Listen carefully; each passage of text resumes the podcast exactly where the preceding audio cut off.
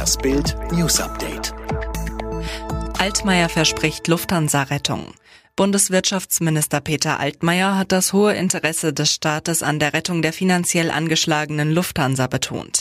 Die Lufthansa gehört wie andere Unternehmen auch zum Tafelsilber unserer Wirtschaft, sagte Altmaier am Donnerstag der Sendung Bild Live. Millionen Jobs hingen an dem Konzern. Der Minister warnte erneut vor ausländischen Übernahmeversuchen, beispielsweise aus China. Altmaier sagte, wir werden uns gegen ausländische Investoren, die glauben, zu Schnäppchenpreisen an bekannte und renommierte deutsche Firmen zu kommen, wehren. RKI stellt regelmäßige Pressekonferenz ein.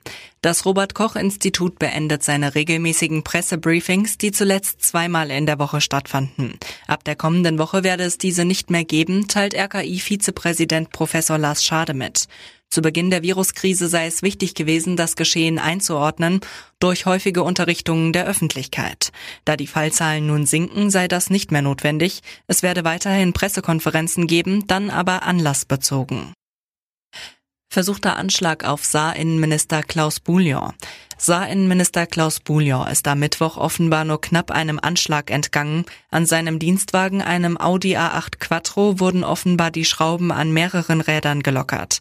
Nach Informationen der Saarbrücker Zeitung hat die Elektronik des Autos plötzlich Alarm geschlagen, als Bouillon in St. Wedel unterwegs war. Das Auto, das in der Nacht vor dem Privathaus des Ministers gestanden hatte, wurde von der Polizei sichergestellt. Zuletzt stand Bouillon in der Kritik, weil er die Grenzkontrollen zu Frankreich befürwortet hatte. Sky zeigt Bundesliga-Geisterspiele im Free TV.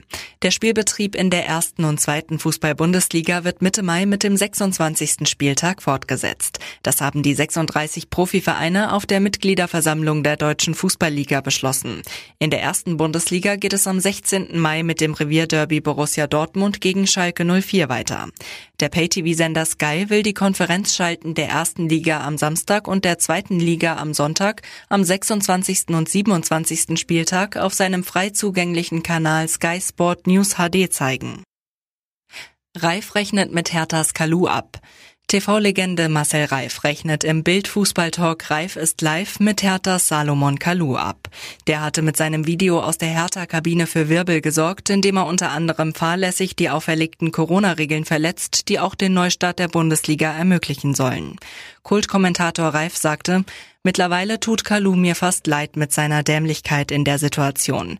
Es gibt Regeln, an die hält man sich und gerade Berufsfußballer, die die Chance haben, eine Vorreiterrolle zu übernehmen. Wenn das nicht passiert, fehlt einem ein bisschen das Verständnis.